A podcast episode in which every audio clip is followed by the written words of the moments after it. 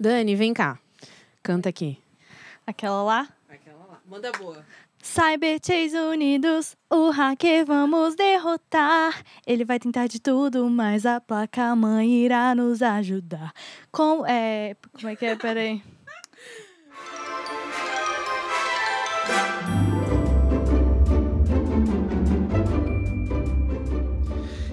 Estamos de volta e o programa de hoje tá muito, mas muito nostálgico. O mundo dos clássicos de hoje reúne os melhores desenhos exibidos na TV Cultura entre os anos 90 e começo dos anos 2000 e que ajudaram a contar essa história de sucesso com o público infantil. Prepara o coração que o episódio está demais. Dá até vontade de pegar meu leite com Nescau, deitar no sofá e ligar a TV no canal 2, aquela TV analógica, sabe? Sem controle remoto, que fazia até barulho quando você trocava de canal. Depois de um turno inteiro de escola, depois de brincar na rua até cansar, o melhor momento na vida da criança brasileira dos anos 90 era, sem dúvidas, mergulhar na programação mais maravilhosa de todas. E tem clássico nessa lista, hein? De Doug Funny até Cyber Chase, tem muita coisa para relembrar. E tem coisa que eu até tinha esquecido completamente. Se tem. Então vamos logo começar que já deu até saudade. Bora.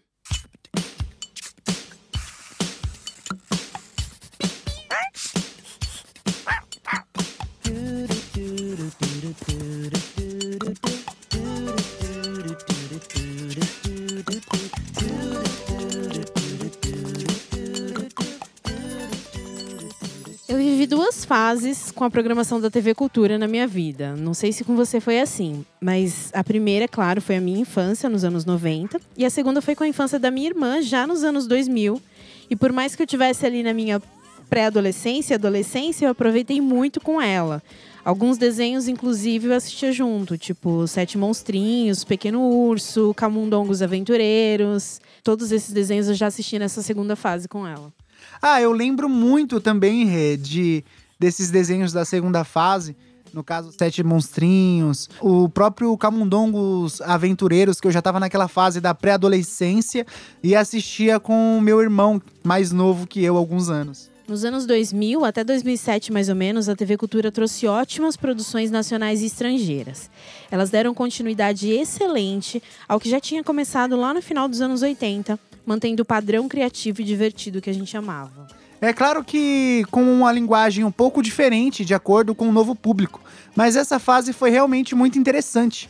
O Palavra Cantada foi um projeto bastante inovador que começou nessa época e que agradou demais o público infantil. Bem lembrado. E que se mantém até hoje, né? A dupla de criadores, a Sandra Pérez e o Paulo Tati, eles já lançaram muita coisa legal até pro YouTube.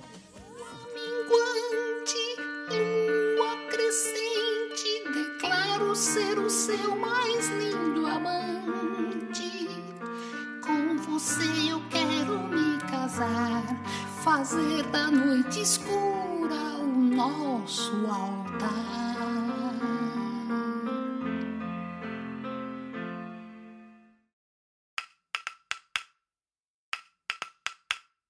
Que que tem na sopa do neném? Que que tem na sopa do neném? Será que tem espinafre? Pindorama, Pindorama, é o Brasil antes de Cabral. Pindorama, Pindorama,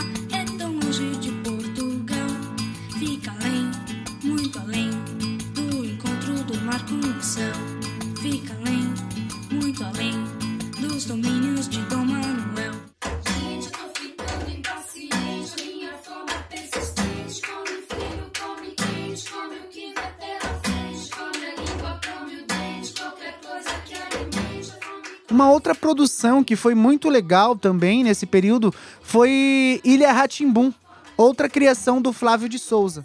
A série foi exibida em meados de 2002, teve a direção do Fernandinho Gomes e alguns nomes bem famosos envolvidos. Para vocês terem ideia, Ilha Ratimbum teve música e narração da Fernanda Takai, do Bucaça e do Pedro Mariano.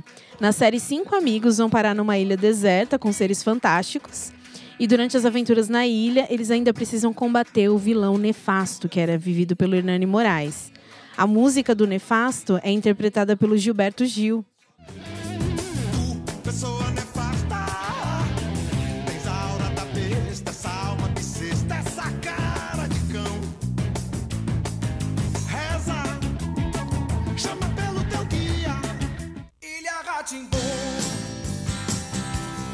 Ilha Ratimbu.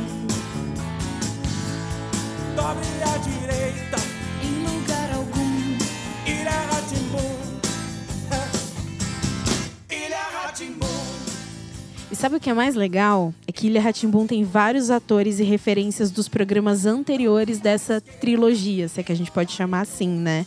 Ratimbum, Castelo Ratimbum e o Ilha. Inclusive a TV Cultura postou isso no Instagram deles, essas referências que ligam um programa no outro. Uma delas é sobre a presença das cobras falantes em cada programa. A Silvia no Ratimbum, a Celeste no Castelo e a Suzana no Ilha Ratimbum, como se todas fizessem parte do mesmo universo. Uma coisa legal também é que a Angela Deep, que faz a Penélope no Castelo, é a única atriz presente em toda a franquia. Ela participou dos três programas.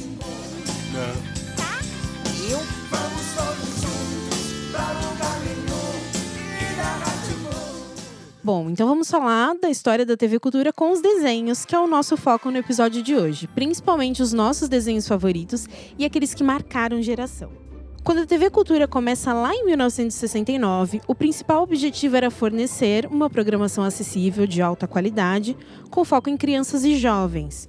Com a versão brasileira de Vila Sésamo, a TV Cultura se consolidou como uma programação infanto-juvenil criativa e foi considerada a segunda melhor TV pública do mundo. Lembrando que a gente falou disso lá no episódio 1.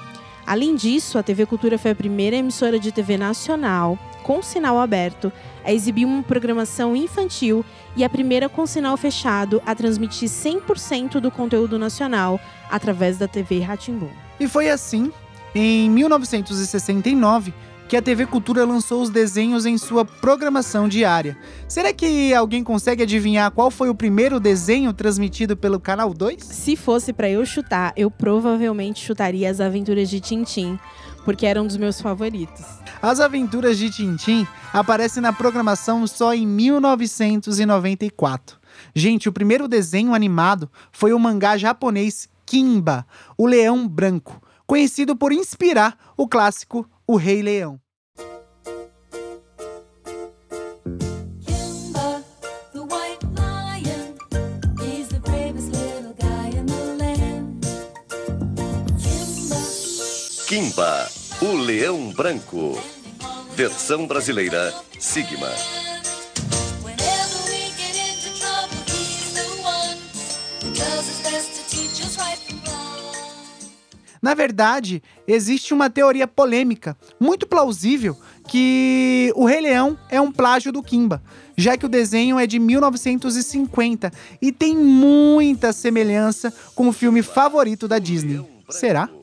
Então, é igual, né? A história central, a abertura, o fato do Kimba perder o pai, até o macaco sábio. Parece que o velho Rafiki realmente foi inspirado no Kimba. A única coisa mesmo que diferencia é que o Kimba é branco e o Simba não. Tem até umas comparações, quadro a quadro, que são muito parecidas, mas a Disney alega que ninguém da produção jamais soube da existência do Kimba, nunca nem vi. Todo mundo menos o Matthew Broderick, que disse que quando foi escalado para dublar o Simba, ele pensou que estava sendo escalado para fazer um remake de, vejam só, Kimba. E assim, são muitas evidências. Até rolou briga na justiça, porque quando os japoneses quiseram adaptar a série para o cinema, o Rei Leão já tinha sido lançado. E a Disney entrou na justiça para impedir o lançamento do Kimba no cinema, que é quem basicamente tinha a história original. Muitas outras tretas surgiram envolvendo a suposta compra dos direitos de Kimba, mas que a Disney negou é, veementemente. Vem aqui, filho, eu vou te contar. Contar o quê? Você já está com dois meses, então não é mais um bebê. Acho que já tem idade para saber. O nome do seu pai era Panja, o leão mais valente da selva. O mais bondoso e mais generoso de todos, também sempre cuidando dos necessitados. Mas não havia ninguém para cuidar de Panja e um dia aconteceu uma coisa horrível. O seu pai era um leão grande e nobre. Você promete que sempre tentará ser digno dele, Kimba? Sim, Kimba, hein? Eu gostei. Nos anos 70, Vila Sésamo e Bambalalão vieram muito fortes, ajudando a construir essa linguagem criativa que embalou a programação infanto-juvenil na TV aberta. Com esse sucesso, a emissora começou a investir pesado em novos programas a partir da década de 80. Entre as principais produções dessa época, a gente pode citar Curumim, de 1981, Catavento, de 85 e o espetacular Ratimbum, de 1990.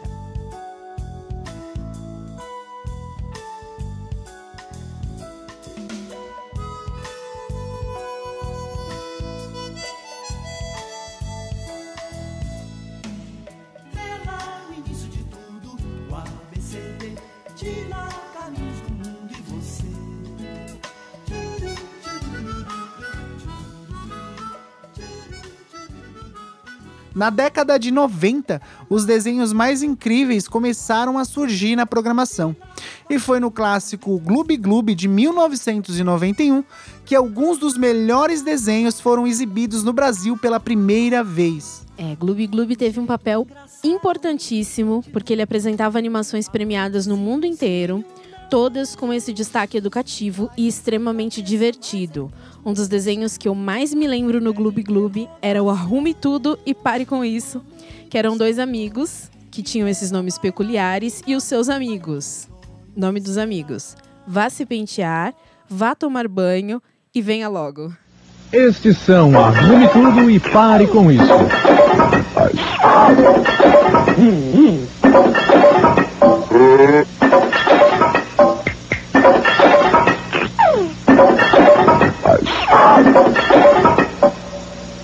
E estes são seus amigos.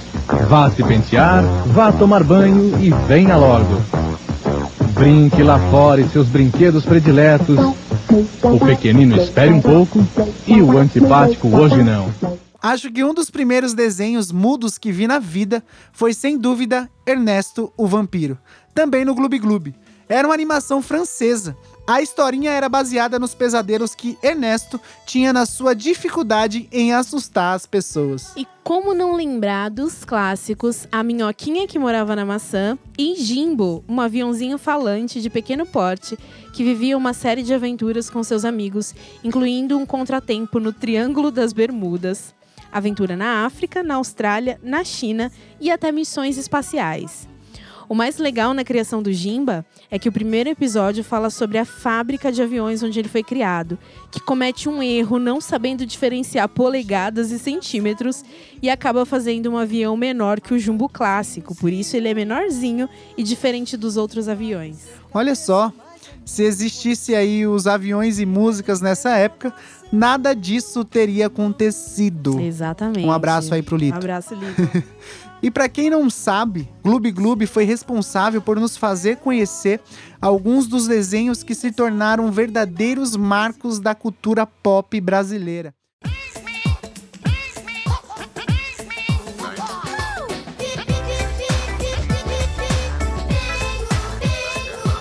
Assim como a maioria dos desenhos importados pela BBC, pela TV Cultura, Pingu era uma animação suíça-britânica, criada em stop motion, e acompanhava a rotina do nosso protagonista Pingu e sua família de pinguins que vivia no Polo Sul. Todos os pinguins nessa vila falam um idioma próprio, conhecido como pinguinês.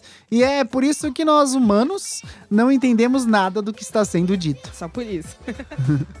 Com episódios curtos de mais ou menos 5 minutos, a gente emerge na rotina dessa família pinguinês tradicional e de seu filho Pingu, uma criança muitas vezes rebelde. É, o Pingu era uma criança mal comportada, muitas vezes, que não queria comer, fazia birra, acabava sendo castigado ou pelos pais ou pelas circunstâncias, sempre com um aprendizado e consequência com a moral dessa história.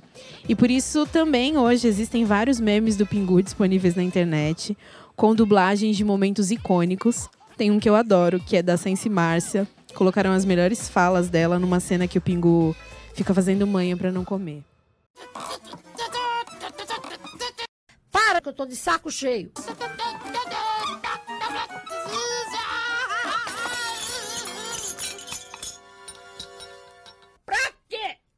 Esse ódio no teu corpo, caramba!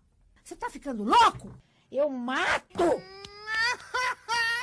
Gente, olha que bonitinha essa notícia. Esse ano, durante a quarentena, em Perth, na Austrália, um pinguim de verdade chamado Pierre foi resgatado pelo zoológico da cidade e no processo de reabilitação, os cuidadores colocavam o pingu para distraí-lo enquanto ele maratonava o desenho. Os especialistas identificaram que ele se sentia muito sozinho, mas ficou bastante intrigado com os seus parentes animados. Gloob Gloob ainda trouxe outros clássicos como Pipi Cuco, Rick, Bowley, o boneco de neve, Rua dos Pombos, Zeca e Joca e o meu favorito, Berta e a Fábrica. Ô Berta, querida Berta, você é um sonho para mim. Pensar no seu trabalho sem fim, você sempre está em cima, sempre está em cima. Podemos contar com você. Episódio de hoje: um pedido importante. Mais de 40 desenhos passaram pelo Gloob Gloob em seus 670 episódios da fase original que durou até 1999. Inclusive, uma dessas produções incríveis foi o nostálgico Johnson e seus amigos, um elefante rosa de pelúcia e outros brinquedos, que pertencia a um garoto chamado Michael e que ganhava vida sempre que a família saía de casa ou enquanto eles dormiam. Isso te lembra alguma coisa? É uma espécie de Toy Story old school. Será que é uma inspiração escondida pela Pixar, já que o Johnson é de 1991 e Toy Story de 95? Não sei. O fato é que Johnson e seus amigos era muito legal. Um dia, começou uma confusão no quarto de Michael, porque ele e seus pais iam acampar. Mas os brinquedos ficariam em casa. Tomara que chova, Michael! Tomara que você se perca! Tomara que as formigas comam nossa comida! Tomara que o seu leite azede! Ei, nem parece que vocês gostam do Michael. Mas ele não levou a gente para acampar. É, e a gente queria ir. Não é justo, Johnson. Seguindo aqui a nossa cronologia, em 1993 a TV Cultura começou a exibir uma das animações de maior sucesso na BBC e em toda a União Europeia. Animais do Bosque dos Vinténs. Baseada na obra de Colin Dunn, a série contava a jornada de um grupo de animais forçados a fugir do bosque onde moravam por causa da invasão humana e destruição das florestas. Qualquer semelhança com a realidade não é mera coincidência. Meu, e olha a importância desse tema, Renata. Retratado aí um desenho animado. Será que os conteúdos infantis de entretenimento discutem isso atualmente?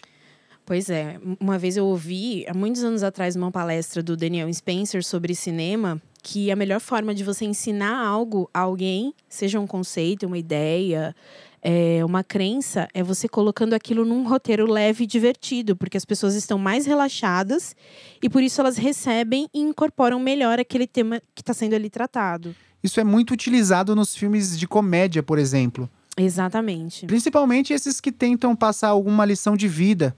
A gente pode citar aí o Todo-Poderoso, Uhum. o Show de Truman, a maioria dos filmes com Dick Carrey, né? Sim, senhor. Exato, é um ótimo exemplo. E a gente pode trazer isso principalmente para as animações e para os programas em geral, que na TV Cultura eram oferecidos como auxiliadores na educação infantil.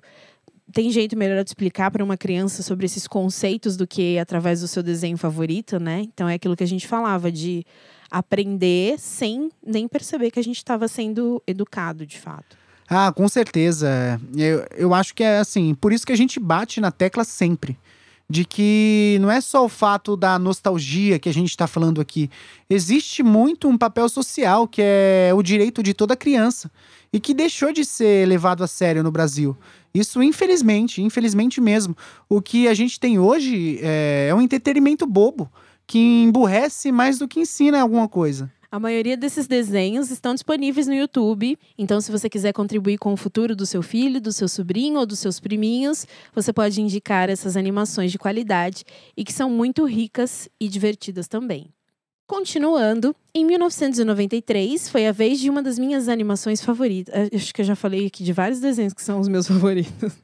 Que se passa num reino animal distante. Ai, gente, mas essa eu amo muito. O Rei Elefante, que contava histórias da infância aos seus filhos. E assim, essas histórias aqueciam os nossos corações. E é claro que eu tô falando de As Aventuras de Babar. Como eu amava esse desenho, assim, fica difícil expressar em palavras.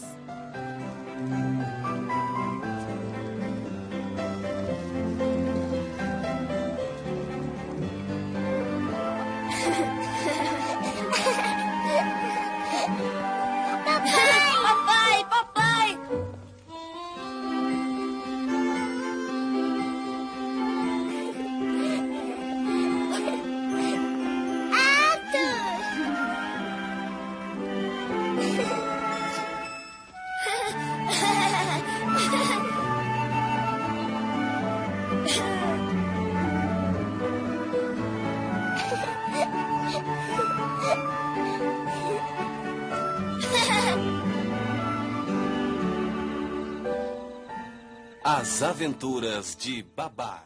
As Aventuras de Babar, sem dúvida, eu falo sem medo de errar, é o desenho, talvez não seja o meu preferido, é um dos meus preferidos, mas é o desenho que mais me traz nostalgia dos anos 90. O desenho é baseado nos livros do francês Jean de Brunhoff, de 1931. E nas primeiras temporadas é, mostra o rei Babar contando as aventuras de infância aos filhos. Já nas últimas temporadas, são os próprios filhos que passam a fazer parte das histórias. Tudo começa com a descoberta da origem de Babar, quando ele perde a mãe, vítima de um caçador, e foge para a cidade grande, onde ele é amparado e criado por uma velha senhora humana.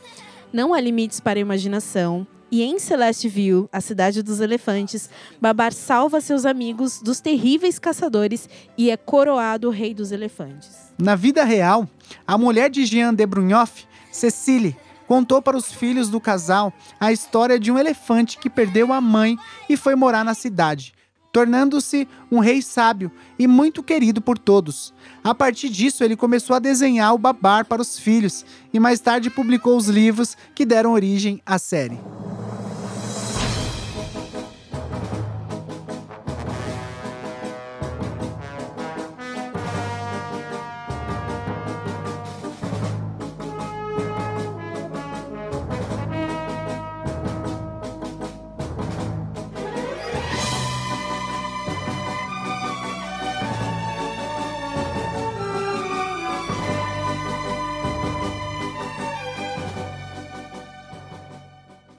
1994, As Aventuras de Tintim, agora sim, começou a ser exibida na TV Cultura.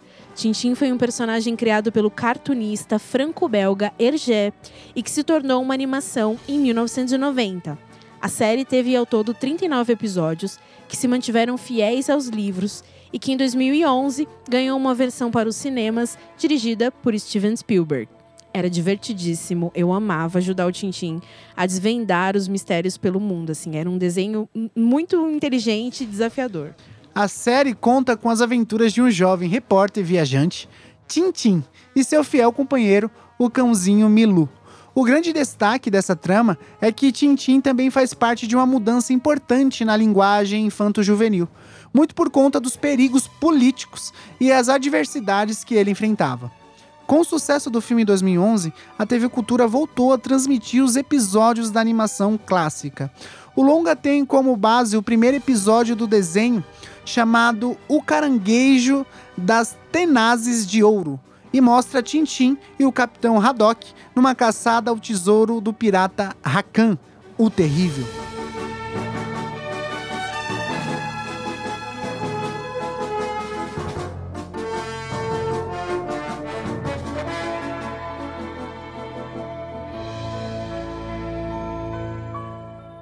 No mesmo ano, 1994, outro desenho muito especial passava a fazer parte da nossa infância e das nossas memórias afetivas. É muita coisa legal para relembrar, né? Acho que todo desenho que a gente vai falando aqui, eu vou sentindo uma emoção diferente, uma nostalgia diferente. Tá aí o meu desenho favorito, sem sombra de dúvidas.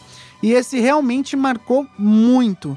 Normalmente exibido no finalzinho do dia, nosso herói Doug Funny foi durante muito tempo responsável por encerrar a programação infantil diária no Canal 2. E não existia jeito melhor de se terminar o dia, né? Do que acompanhar as descobertas da pré-adolescência de Doug e todas as problemáticas dessa nova fase. O Doug é um desenho animado americano produzido originalmente pela Nickelodeon e sabiamente dublado e distribuído aqui no Brasil pela TV Cultura e mais tarde também pelo SBT. O seu criador, o Jim Jenkins, ele conta que a principal mensagem do desenho era passar o valor da honestidade.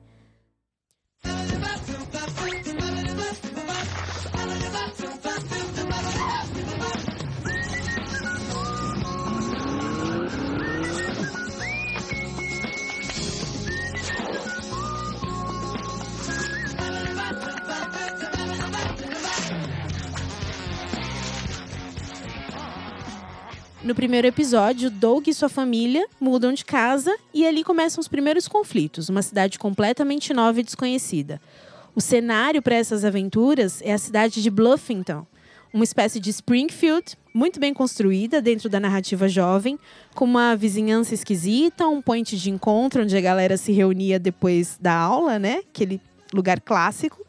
Tinha o melhor amigo do Doug também, o Skeeter, uma banda, a banda mais famosa da cidade, os Beats, e a escola onde muitos dos dilemas do Doug aconteciam e onde o Doug também conhece a sua grande paixão secreta, a Pat Maionese. Esses dilemas costumavam ensinar que na adolescência nem tudo é tão simples como na infância, né? E por isso o nosso personagem principal tinha de encarar muitos desafios, contando sempre com o seu inseparável diário para escrever desenhar e até imaginar outras realidades, como por exemplo a do homem codorna. Assim como todo o clichê americano juvenil, Doug também tinha uma irmã mais velha, implicante e o principal antagonista da animação, Roger, que apesar de ser um mau caráter detestável, descobrimos aos poucos que ele também passa por problemas familiares. E a gente não pode deixar de mencionar o Costelinha também, o cãozinho de estimação do Doug, que às vezes age como se fosse um ser humano, seja dançando, jogando xadrez. É o seu amigo mais inseparável e retrata muito bem essa fidelidade desinteressada que os cachorros têm com seus donos, né? Em 1996, Doug foi comprada pela Disney juntamente com o estúdio Jumbo Pictures, do Jim Jenkins. E novos episódios começaram a ser escritos. Aqui no Brasil, a gente viu essa versão na TV Cruz, com abertura e visual completamente repaginados.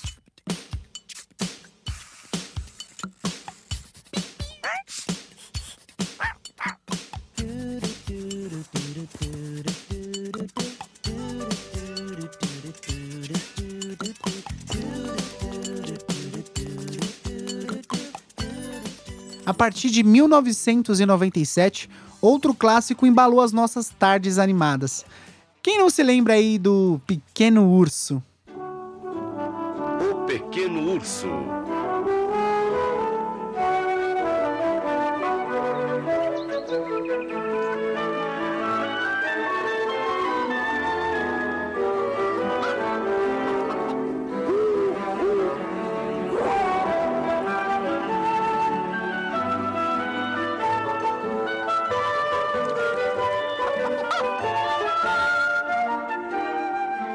Mais uma adaptação literária, o Pequeno Urso fez muita criança desejar a torta de amora da Mamãe Urso. Aquela torta deliciosa, cheia de amoras azuis das montanhas. E quem é que tinha amigos tão legais quanto o Pequeno Urso?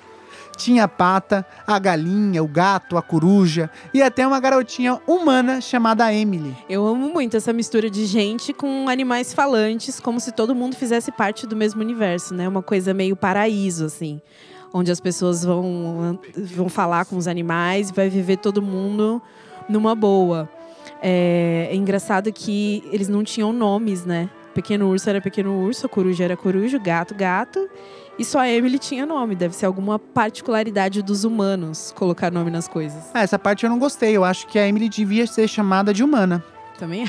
Faz, fazia sentido. É, então, eu acho que nessa temática com animais falantes, o Pequeno Urso é uma das melhores animações já feitas. Tanto que foi premiado em vários países. Sim, principalmente porque ele tinha uma linguagem muito divertida e carinhosa e desenvolvia muito bem essa questão da amizade e do bom humor para enfrentar os problemas do dia a dia. E o mais importante, segundo o seu criador, o Maurício Sendak, era ensinar as crianças sobre o respeito pela natureza. Pequeno urso, o que está fazendo? Estou me aprontando para nevasca. Acho que é muito cedo para nevascas. Eu sei, mas eu vi todos os sinais que o papai urso me ensinou. Todos? Aham. Folhas caindo no montinho para ficarem quentinhas, esquilos enterrando um monte de nozes e. Ah. E, o urso com goteira no nariz. E para quem gosta de viajar sem sair de casa, também em 1997, nós conseguimos fazer isso. Sabe como? Na companhia de dois ratinhos americanos muito carismáticos. Emily! E Alexander!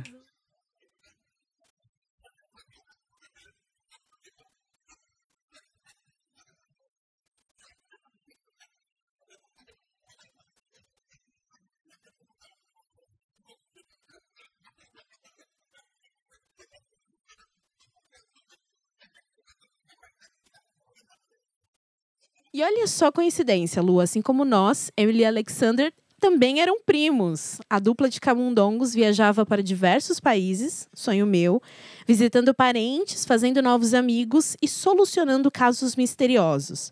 E olha só que legal, alguns episódios passavam por momentos reais da história, como a invenção do cinema, as Olimpíadas gregas, o primeiro voo de Zeppelin, entre outros acontecimentos. A maior parte dos crimes desvendados pelos primos era quase sempre de autoria do maléfico sem rabo não vale nada.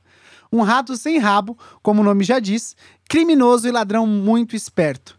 Passando para 1998, a gente tem Rupert, um ursinho branco muito inteligente que também amava viajar pelo mundo, fazendo amigos em todos os cantos e descobrindo novas culturas.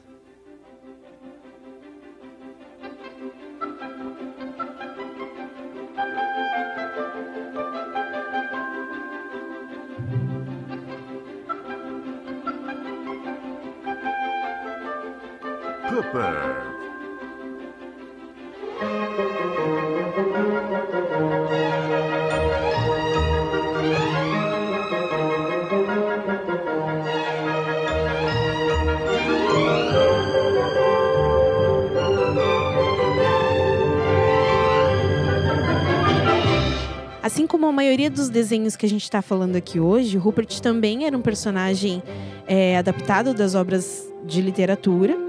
Ele foi, inclusive, uma versão de quadrinhos e o seu visual era inspirado na cultura nórdica europeia, com seus castelos, vestimentas e cidadelas, além dos personagens que remetem a essa cultura, duendes, monstro do lago, paisagens que são muito bonitas no desenho.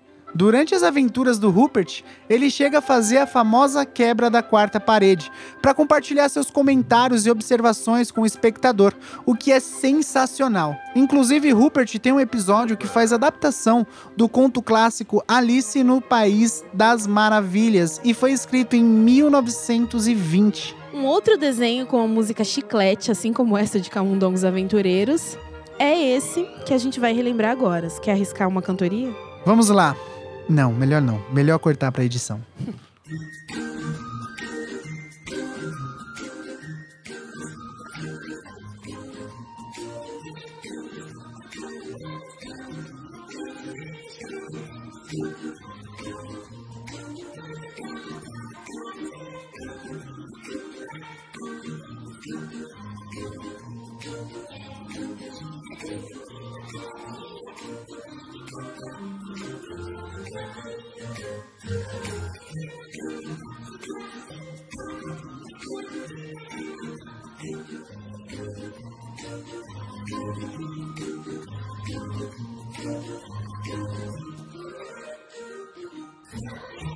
Caiu começou a ser exibido lá em 1997 no Discovery Kids e para nós, crianças é, normais, na TV Cultura em 2001.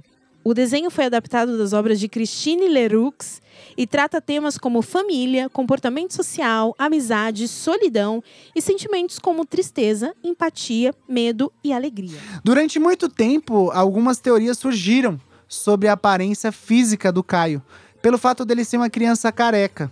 Uma delas falavam que o menino sofria de câncer. Entretanto, isso não é verdade, e de acordo com a editora, a aparência dele foi simplesmente uma escolha estética para compor o personagem. E já que entramos nos anos 2000, Os Sete Monstrinhos foi um desenho canadense, mega divertido e apaixonante, escrito pelo Maurice Sendak, mesmo criador do Pequeno Urso, e que esteticamente chamava atenção pela feiura dos seus protagonistas e que mostrava justamente as qualidades dessa família diferente, mas muito amável. Os sete monstrinhos eram irmãos, cada um com uma personalidade diferente, que vivia com a mãe numa casa na rua Castanheira, número 1, 2, 3, 4, 5, 6, 7. E os nomes deles eram a melhor parte.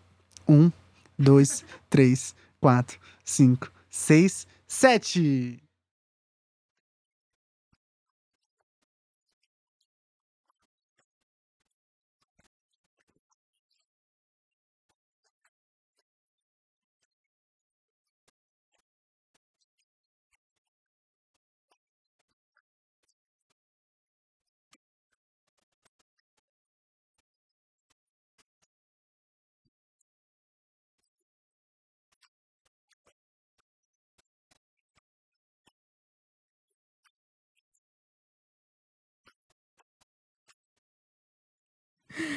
A versão brasileira foi feita por grandes nomes da nossa dublagem. Tem o Mauro Ramos, dublando 4, tem o Manolo Rey, fazendo 5, Isabel Lira, fazendo a 6, e muitos outros atores e dubladores participando. Selma Lopes, Niso Neto, que é o eterno Ferris Bueller, Alexandre Moreno, Paulo Vignolo, Newton da Mata, sim, só amor por esses dubladores. Muito obrigada por tudo que vocês fizeram pela nossa infância. E diretamente do cyberespaço, os nossos cyber-heróis são convocados pela placa-mãe para combater o vilão hacker e sua terrível missão para conquistar o universo virtual. Cyber unidos, o hacker vamos derrotar. Ele vai tentar de tudo, mas a placa-mãe irá nos ajudar. Outros mundos, muitos sites vamos ver. Nós somos fortes. Um, dois, três. Jack, Matheus e Inês formam a equipe Cyber Chase, que junto com um pássaro dígito deixa o mundo real e embarcam nesse universo super colorido do cyberespaço, encarando aí situações difíceis que podem ser solucionadas com simples cálculos matemáticos. Tudo isso com muito humor. Na TV Cultura, Cyber Chase, a corrida no espaço foi exibida em 2004 e também foi vencedora de um Emmy como melhor série infantil em rede fechada. Em 2005, as animações sobreviviam na TV Cultura e continuavam muito boas. Prova disso é o desenho Charlie Lola, até hoje veiculado no streaming, e que mostrava a jornada de Lola, uma garotinha de 4 anos, e o seu irmão mais velho, Charlie, de 7 anos, que com muito amor e paciência estava sempre disposto a ensinar novas coisas à sua irmãzinha. O estilo utilizado para criar a animação era a colagem, que capturava fielmente o estilo dos livros originais e foi super premiada em diversas categorias. De 2006 a 2008, foi indicada a quase todos os prêmios culturais e educativos nos Estados Unidos e na Europa. Você não vai gostar desse presente tanto quanto eu. Charlie! Charlie! hum? Essa aqui é minha irmãzinha Lola. Ela é pequena e muito engraçada. Oh! Também em 2005, muitos de vocês devem se lembrar das lições sobre amizade e respeito demonstradas em Timothy vai à escola. Um guaxinim de 5 anos em seu primeiro temido ano na escola. Tudo fica mais fácil com amigos e nesse desenho não é diferente. No primeiro dia de aula, Timothy conhece outro guaxinim, o Claude, e a gatinha japonesa Yoko, que acaba se tornando a sua melhor amiga. Apesar de dar nome ao desenho, Timothy nem sempre é o protagonista, pois cada episódio destaca um aluno na escola do morro. Só vai brilhar, vem aproveitar. Vem pro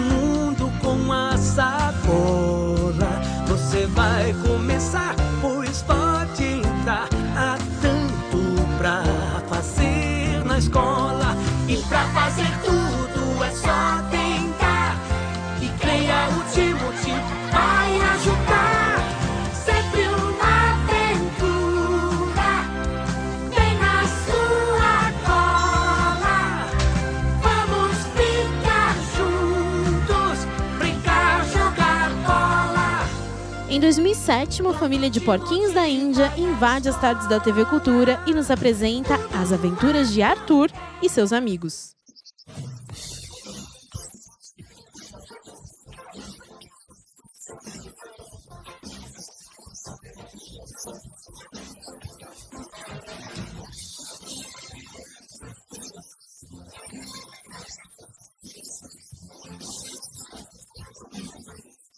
Em 2016, alguns usuários do Twitter começaram a perceber um erro no desenho que até então ninguém tinha notado. Arthur e toda a sua família usavam os fones de ouvido que não ficavam nos ouvidos, até porque eles não tinham orelhas em pé. Então seria impossível usar o fone comum. Com isso, a gente percebe que o Arthur também usava óculos sem o apoio das orelhas, né? No caso. Verdade.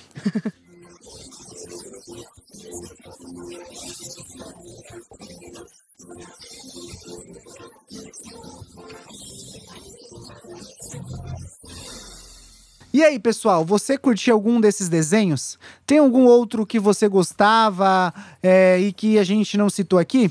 Quais foram os desenhos que marcaram a sua geração? Conta pra gente nos comentários no YouTube, no Twitter ou até mesmo no Instagram. Obrigada por escutarem até aqui. Compartilhe esse conteúdo com quem você gosta, da RT para mostrar que você gostou e para reafirmar o seu amor por esse podcast. Não vai faltar TV Cultura por aqui, hein? Ainda tem muita coisa para relembrar. Então já se prepara, continua acompanhando, tá, pessoal? Um beijo e até o próximo. Tchau, tchau.